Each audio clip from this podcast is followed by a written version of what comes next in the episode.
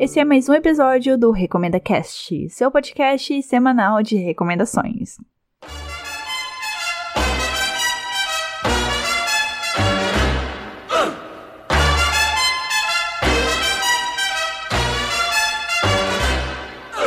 Papa loves mambo, Mama loves mambo.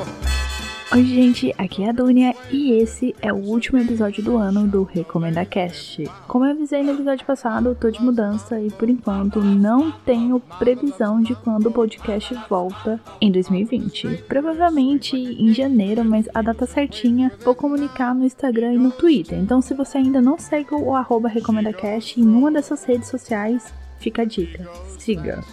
Enquanto isso, eu continuo de onde eu parei no episódio passado e vamos relembrar os principais acontecimentos da segunda temporada de The Marvelous Miss Maisel. Também quero traçar um panorama da evolução dos principais personagens da série e contar curiosidades sobre as desastrosas campanhas de marketing. Mas antes, meus recados, é a última vez do ano que vocês vão escutá-los, então vamos lá.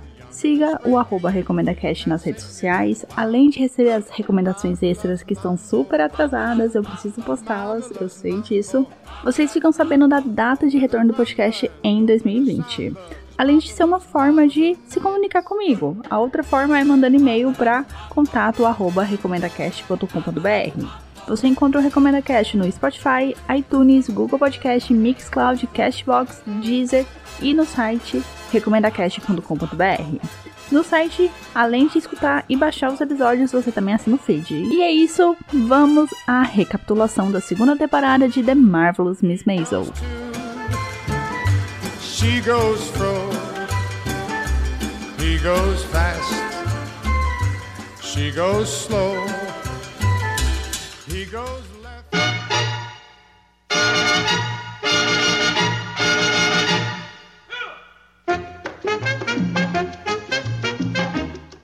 Vocês lembram que a primeira temporada acaba com Joey vendo a Mid se apresentando lá no Gaslight, certo? Mas a Mid não sabe que ele tava lá até a Suzy contar e ela sair destrambelhada atrás do Joey pra resolver a situação porque eles estavam caminhando para reatar o casamento, lembram? Mas não dá certo, o Joey até devolve a aliança pra Mid e acaba numa cena super triste. E a coisa continua ladeira abaixo porque a Mid é rebaixada telefonista lá na Bill Walterman, lá na loja de departamento que ela trabalha, tudo graças ao escândalo da Penny Pen.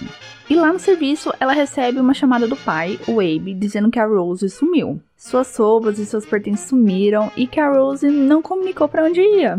Lembram que a primeira temporada já estava nos preparando para isso? A Rose deslocada da família, sendo a última a saber das coisas, então ela comunicou ao Abe durante um café da manhã que estava se sentindo infeliz que ninguém prestava atenção nela e por isso ela estava se mudando para Paris. E toda essa conversa só prova esse ponto porque realmente o Abe não estava prestando atenção no que a Rose estava dizendo para ele.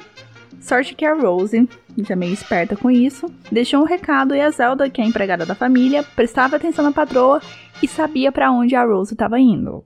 E a escolha de Paris não foi por acaso. A série já na temporada passada dava pistas de que a Rose estudou na cidade durante sua juventude, sabendo falar francês e pipipi popopó.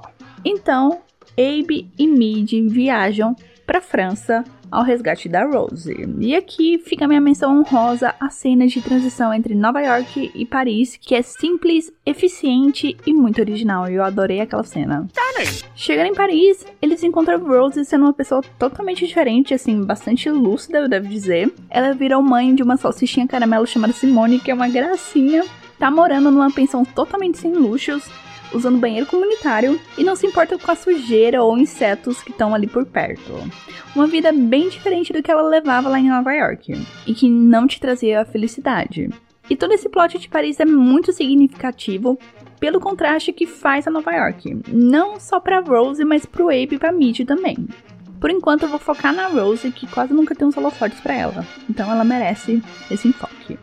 Nova York representa regras e comportamentos que precisam ser seguidos e a personagem precisando se adequar às convenções sociais, ser a mulher, mãe, esposa que a sociedade existe e tendo pessoas ali sempre julgando suas escolhas e suas atitudes. Lembra do plot da cartomante que a Rose visita uma cartomante para poder ter paz no coração para lidar com o futuro, principalmente da Mid?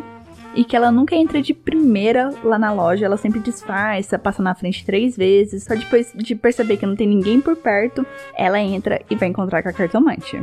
Já Paris representa liberdade. Ninguém ali tá tão interessado na sua vida ou pronto para te julgar sobre o que você faz ou o que você deixa de fazer. Cada um cuida da sua própria vida. E temos diversos exemplos disso aplicados nos três personagens, tipo a Rose levando uma vida totalmente diferente, as drag queens e o show improvisado da Mid e o Abe discutindo religião e filosofia no bar.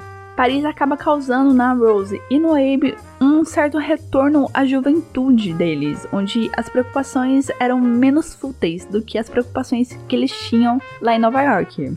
Outro ponto bastante importante desse plot é a Mid pedindo pra mãe não abandonar a família, o que dá pra gente criar links entre a situação da matriarca e a do Joey. Os dois abandonaram as famílias por causa da própria infelicidade. Claro que o Joey tem um fator traição no meio, mas os dois sentiram que o casamento estava acabando com a autoestima e gerando um sentimento de não pertencimento naquele local, dentro daquele núcleo.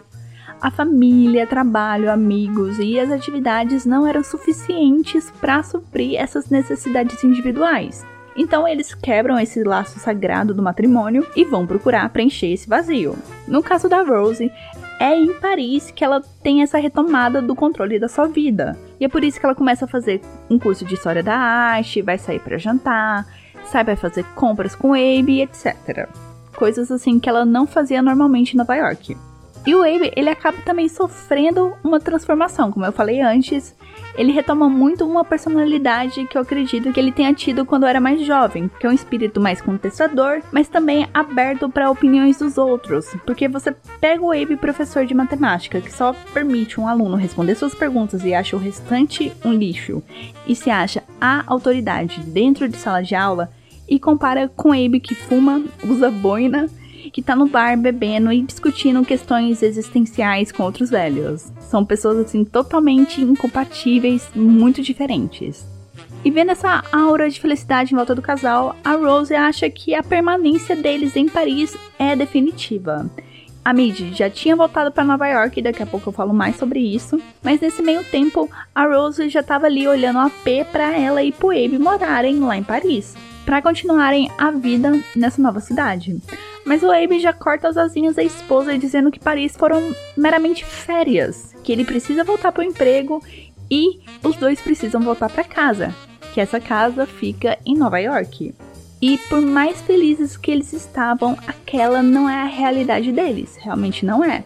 Seus afazeres, família e amigos estão nos Estados Unidos. E a contragosto, Rose volta para Nova York e deixa Simone para trás e foi de partir o coração essa despedida. Eu queria muito que ela levasse Simone pelo menos um pedacinho de Paris para Nova York.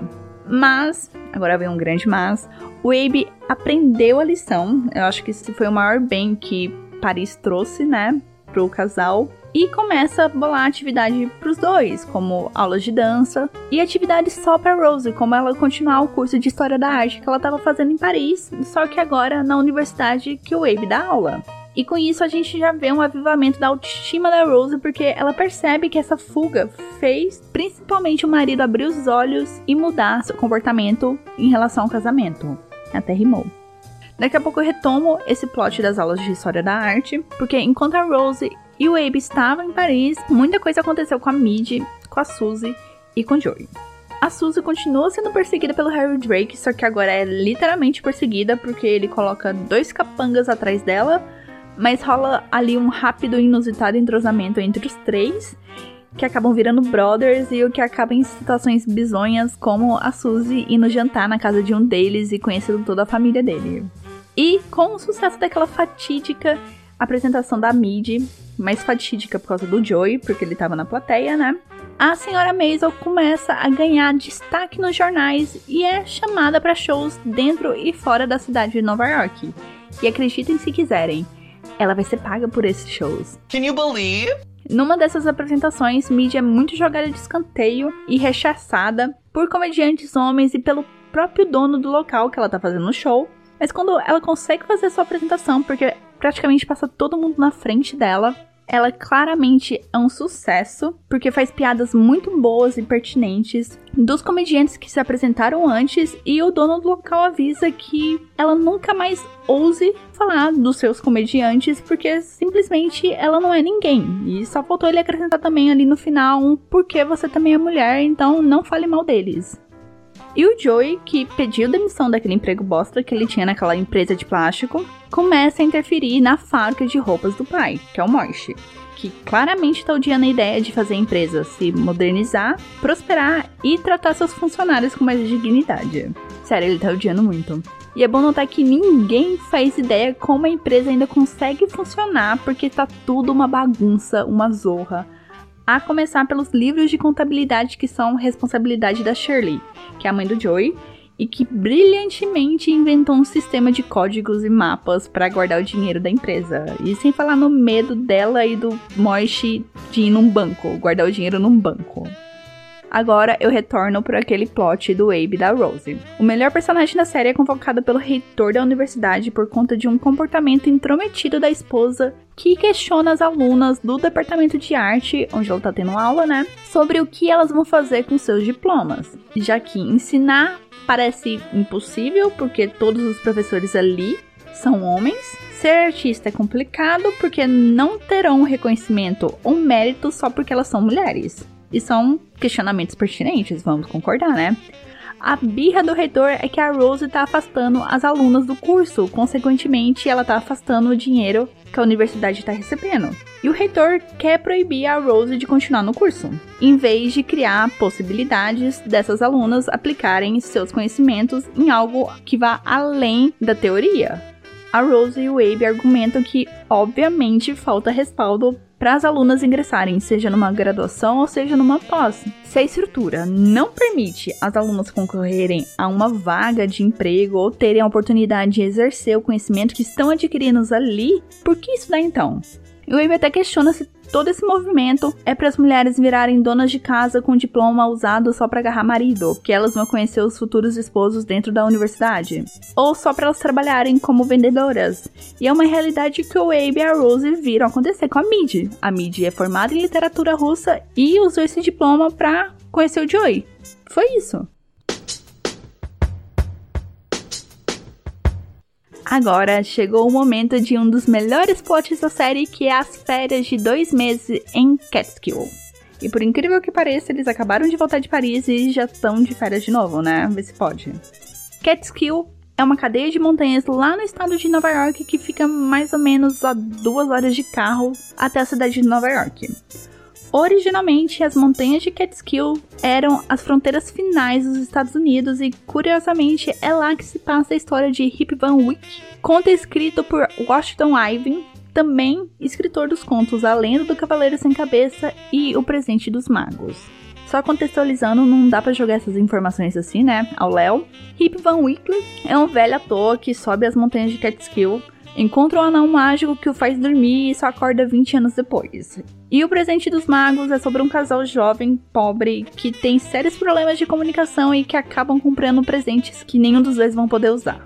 E a lenda do Cavaleiro Sem Cabeça já diz ao que veio, né? Tá no título. Voltando para a história de Catskill. A região ficou pejorativamente conhecida como os Alpes Judeus por conta dos inúmeros resorts de verão, construídos por judeus e para judeus. É importante falar que a popularidade de Catskill começou nos anos 20 e foi até os anos 80 muito motivada pelo sentimento antissemita em relação aos judeus, que encontravam resistência em serem aceitos em hotéis e lugares para lazer em Nova York, e talvez até nos Estados Unidos como um todo. Agora, essa próxima informação eu achei divertidíssima. Além dos judeus, os resorts de Catskill hospedavam muitos comediantes, então a mídia estava no lugar certo.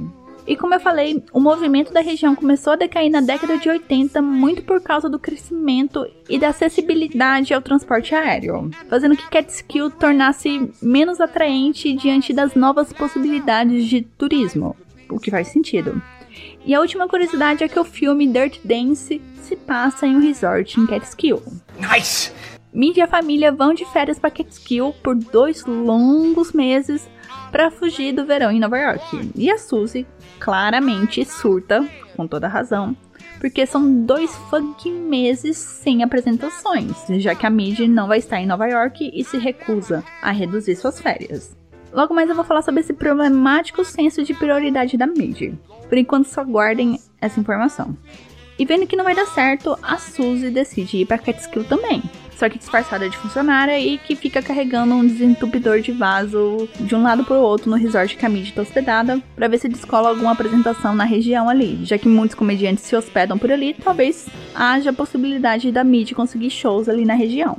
E o Joe e a família também vão passar as férias naquele resort e eu acho que chegou o momento de eu introduzir o Noah e a Astrid na conversa. Eles fizeram uma curta participação na primeira temporada, mas não foi nada muito relevante, então eu deixei essa informação para um momento que seria mais crucial. Noah é o irmão mais velho da Mid, ele trabalha na marinha e é casado com a Astrid, que provavelmente é dona de casa, e não era judia, mas precisou se converter à religião para casar ela é muito obcecada em ser uma judia exemplar, então em várias vezes ela exagera durante as cerimônias religiosas ou em qualquer outro momento do seu dia, porque ela só sabe falar de judaísmo. Ela compra lembrancinha de judaísmo, só viaja para Israel. A vida dela é ser uma judia fervorosa. Mas isso é meio explicado porque ela sente que não é bem quista pela família, principalmente pela Rose. A outra obsessão dela é ter um filho, porque ela acredita que é infértil e que se ela não conseguir gerar um filho, o Noah vai abandoná-la. É difícil não culpar esse tipo de pensamento medieval que acabou sendo perpetuado durante um longo tempo, mas o Noah já deixou bastante claro que não vai abandoná-la por mais que eles não tenham um filho. Ela só não acredita ou não aceita, enfim. Em Catskill, a notícia da separação da Mid e do Joey corre solta e gera alguns desagrados para eles e para as famílias. Além de ser a fofoca mais quente do lugar, Mid é convidada a não participar do concurso de Miss Catskill de roupa de banho e ainda rola ali uma segregação entre os amigos do casal, uns tomando partido de Joey e outros tomando partido da Mid. Mas que foda-se essas pessoas, porque Catskill nos proporciona momentos maravilhosos do Abe curtindo seu obrigatório suco de tomate e executando sua excêntrica sessão de exercícios usando um macacão. Já a Rose acha que as férias é a oportunidade perfeita para arrumar um judeu bonitão e bom partido para a filha. E ali ela começa a empurrar a Mid para o Benjamin, que eu vou chamá-lo só de Ben, porque eu já sou íntima assim, vivido pelo altíssimo Zachary Levi. Ben é jovem, solteiro, rico, médico e o sonho de qualquer mãe para sua filha, só que ele é super exigente no quesito pretendente e esposa. No começo, ele e a Mid se estranham e só aceitam seguir com a farsa do encontro pra agradar as próprias mães. Mas rola ali um entrosamento, uma afeição e coitado do Joey, porque essas férias ele tava conseguindo se aproximar mais e mais da Mid depois de todo o bololô que teve lá no Gaslight. Ah, e a Mid já de cara entrega pro Ben, que é comediante, e isso faz ele gamar ainda mais nela. Quem resiste a uma comediante, né? Aí agora, eu acho que é o momento mais propício para falar desse desregulado senso de prioridade da protagonista. A Mid se sente ofendidíssima quando a Suzy sugere para desistir ou encurtar as férias, para poder fazer shows em Nova York. E ela nem pensa em mudar os planos ou ceder de voltar para Nova York por conta de um ou outro show que possa aparecer. Mas agora, quando aparece a oportunidade de trabalhar no balcão de maquiagem lá na Biolterman, ou tem encontros com Ben, ela nem pensa duas vezes sobre. E nem adianta apelar pro argumento de que essas imprevisibilidades são inerentes à mídia, porque para mim não cola. Quando ela quer, ela sabe ser sensata. E toda essa atitude vem de uma vida privilegiada que ela leva. Porque se ela tivesse que viver do seu emprego como a Suzy, ela não ia ter o luxo de poder tirar dois meses de férias só porque tá calor em Nova York. Mas ainda bem que a Suzy sabe fazer milagres, sabe fazer seu trabalho muito bem e acaba descolando uma apresentação no Hotel Concorde, lá na região de Catskill. A Mid se apresenta, tá tudo indo bem, até ela vê o Abe na plateia. O Abe agora sabe o segredo da filha, o que faz ela sair de casa à noite e voltar tão tarde. Já não tendo como negar, porque ela foi pega ali com a boca na botija, né? Mid explica toda a situação, fala da Suzy e dos seus planos de revelar para a família sua carreira de comediante. Só que, epa, epa, epa, o Abe ele não curte essa ideia e proíbe a filha de soltar qualquer tipo de comentário, qualquer pista sobre isso para Rose. É ele que vai decidir qual o momento de soltar essa bomba e fala para a filha também que ele sabe sobre as suas prisões. Bom, depois disso, as férias do Abe só vão dar um up no astral quando ele recebe um telefonema sobre a confirmação do financiamento do seu projeto no Bell Labs. Então o Abe se desloca para Nova York para conversar sobre isso e de quebra já leva o Noah para poder se vangloriar um pouco e tentar descolar um trampo para ele lá no Bell Labs. Aí o caldo entorna e o Abe descobre que a Mid não é a única da família que tem segredos todo aquele papinho do emprego no NOAA, coisa e tal, era mentira, porque na verdade ele trabalha pro governo, mas especificamente pra CIA, e tá num projeto ultra top secret que o Abe não tem nem gabarito e muito menos autorização para saber do que se trata. Humilhado e traído, as férias do Abe azedam, e com isso eu termino aqui o arco de Catskill. Logo após Catskill, temos o pior episódio de toda a série, eu acredito que vocês vão concordar comigo, que é o episódio do artista, que é um porre. Porque todo o plot do pintor, que parece sendo o episódio inteiro, na verdade é uma história assim de 15 ou 20 minutos mais ou menos, mas é tão chato, mas tão chato que parece que dura 3 horas. Mas como isso aqui é um recap, eu preciso recordar algumas coisas, né? Eu só quero lembrar desse plot horroroso, que ele começa com o encontro da Mid e do Ben numa galeria de arte, e aí, se você foi esperto, notou que a série traz a Yoko Ono, ou pelo menos uma referência a ela naquela cena da galeria, e depois disso o plot só vai ladeira abaixo. Ele só serve para mostrar o tanto que a mídia é especial e que ela consegue ter acesso a coisas inacessíveis por conta de ser tão especial. E tá aí o resumo do plot do artista. Agora, um plot relevante desse episódio é o Yokipur, que marca exatamente um ano da separação do Joe e da Mid. E é durante esse jantar, com a presença das duas famílias, por mais que seja estranho, já que eles estão separados, mas eles precisam ficar bem na fita pro rabino que vão jantar com eles. E durante esse jantar temos Astrid revelando que está grávida e a Mid contando para a família sobre a sua carreira de comediante e apresentando Suzy como sua agente. E o sentimento da sala no momento que a Mid revela tudo isso vai de descrença, passa por irritação e chega no moche achando que tudo ali é uma piada, que é uma pegadinha. Mas aparentemente todo mundo leva numa boa ou pelo menos como chacota, né? Como um moche, mas ninguém vai proibir a Mid de se apresentar, vai ficar puto com ela, vai discutir, trancar ela no quarto, nada disso. Todo mundo ali tá meio descrente.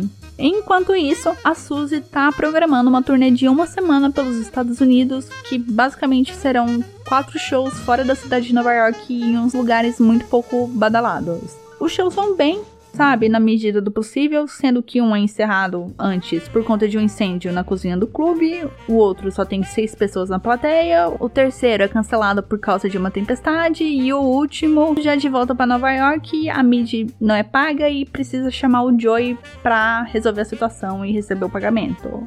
Enfim, a turnê é um desastre, não rendeu popularidade ou melhoras na performance da mídia. Só serviu para causar vários desentendimentos entre ela e a Suzy e um choque de realidade na protagonista que nunca passou perrengue de dormir, por exemplo, em hotel em beira de estrada ou não ter refeições decentes.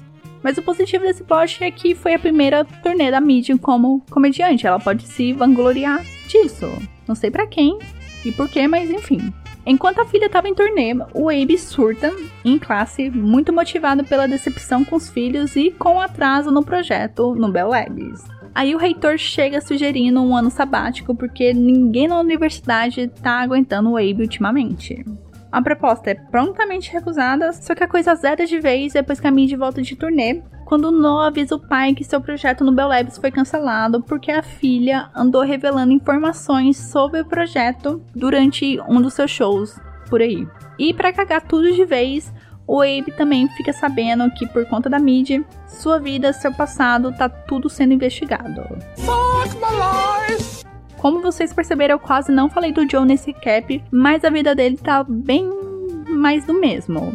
Ele tá ajudando o pai na empresa, tá tentando organizar as finanças da família, tá tentando esquecer a Mid tendo encontros e tentando não se matar por ver a Mid saindo com Ben. Vendo todo esse empenho do filho, o Moshi decide momentaneamente não ser mão de vaca e dá uma verba ali pro Joey sair de Nova York e recomeçar a vida em algum outro lugar.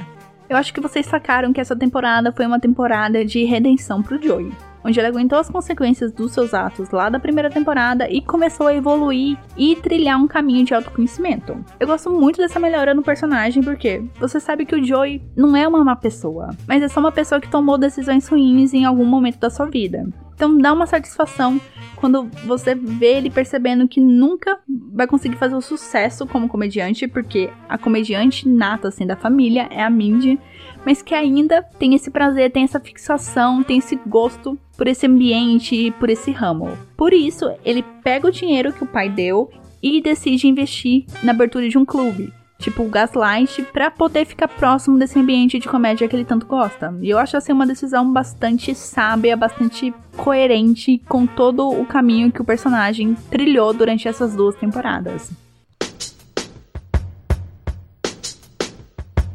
Já entrando na reta final da temporada, Ben pede Mid em casamento, mas dessa vez a proposta será analisada e respondida pelo Abe, ao contrário do que aconteceu quando Joey foi pedir a Mid em casamento. E a Suzy arranja uma apresentação no Teleton, o que deixa as duas assim polvorosas, mas o Abe e a Rose detestam a ideia e fazem pouco caso do programa.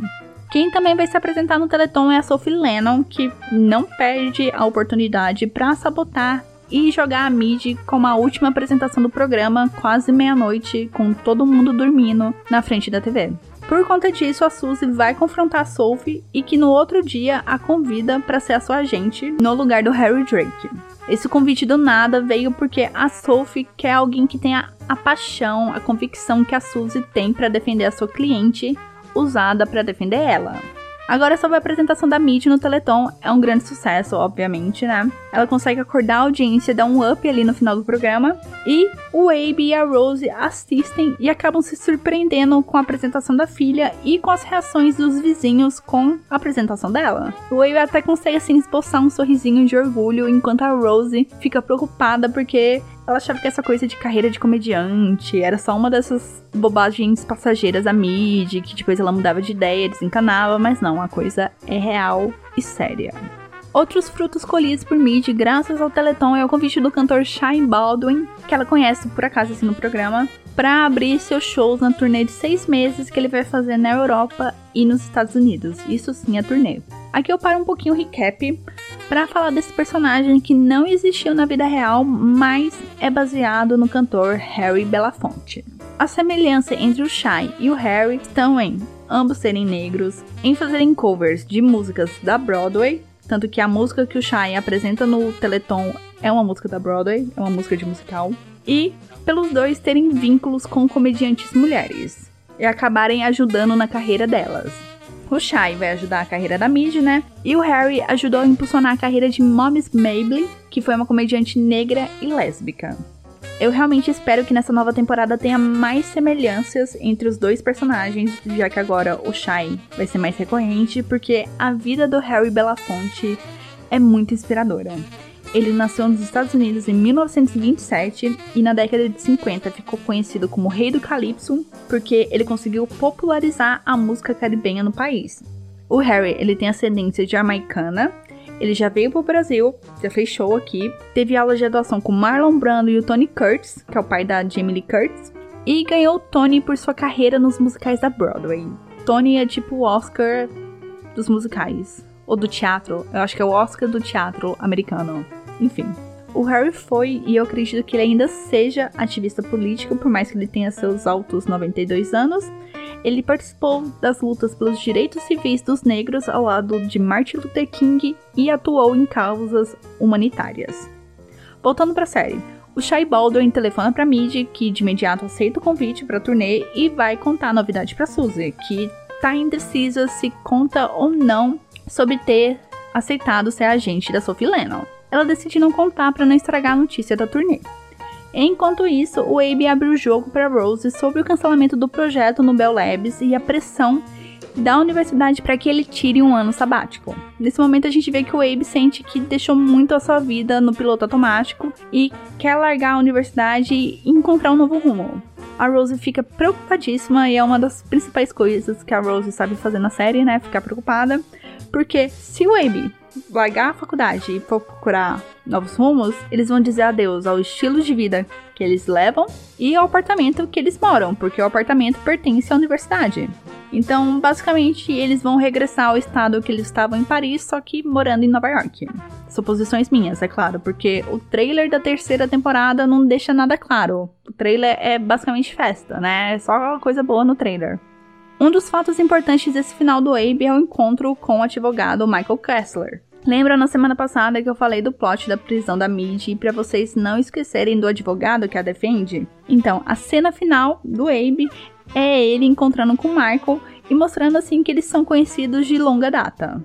Depois do convite do Shy Baldwin, a Mid entra no automático e já sai fazendo as malas, escolhendo quais roupas usar no torneio, até que o Abe atrás para a realidade dizendo que concorda com o seu casamento com Ben. Aí a Mid se manca que não vai poder casar com Ben, o que para mim já era previsível, porque certeza que o Zachary Levi não ia virar fixo na série. Então a notícia nem me pegou de surpresa, eu já tava esperando por isso. O Lauro Cruz, que novamente me ajudou com a pauta, muito obrigada, acha que a série comeu bola por parecer que a Mid tinha que escolher ou um ou outro. Sendo que claramente tudo o que foi mostrado do bem, ele com certeza ia apoiar a Mid, aceitar de boas que ela saísse em torneio e adiasse o casamento por mais seis meses. E realmente eu concordo com isso. Concordo assim que o Ben não ia criar problemas para Mid seguir sua carreira de comediante. Mas novamente, Zachary Levi não ia se tornar elenco fixo da série. Então, tinha que desmanchar o casamento. Eu só espero que na próxima temporada tenha uma cena da Mid comunicando essa decisão de cancelar o casamento, porque a segunda temporada encerra com ela assistindo uma apresentação do Lenny Bruce, que andou sumida essa temporada, né? E percebendo que isso assina ao aceitar seguir a carreira de comediante é ficar sozinha e ela vai se encontrar com Joey para ter uma última noite de amor com um homem que a ame. Mas e o bem, seu noivo Mid? E ele? Por que o Joey? Hein?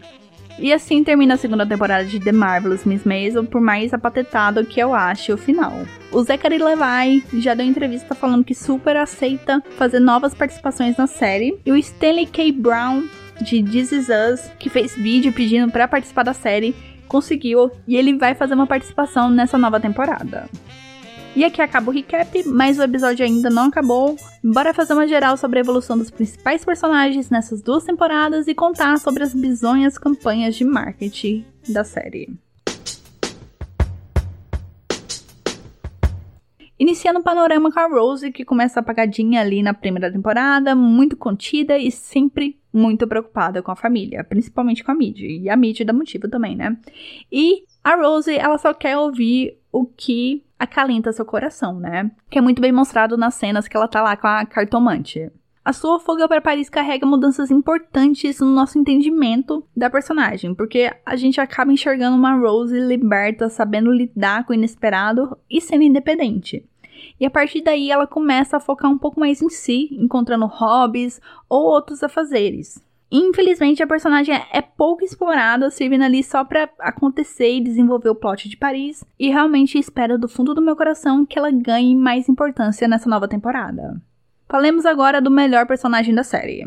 O ele começa seguindo o que se espera de um professor de matemática. Ele é atento à lógica, tem que sair tudo bem calculado e planejado, precisa seguir suas regras e ele tem uma clara resistência a mudanças. Além de ser muito egoísta, julgador e alheio à família, principalmente com a Rose, né? O choque da realidade vem com a fuga da Rose para Paris, o que desperta no Abe um lado assim mais aberto para conversar, para dialogar, para argumentar. E ao longo da temporada temos várias mudanças, várias decepções que acabam criando uma crise de identidade no personagem e um momento para a sua transformação em algo diferente do que ele era nessas duas temporadas.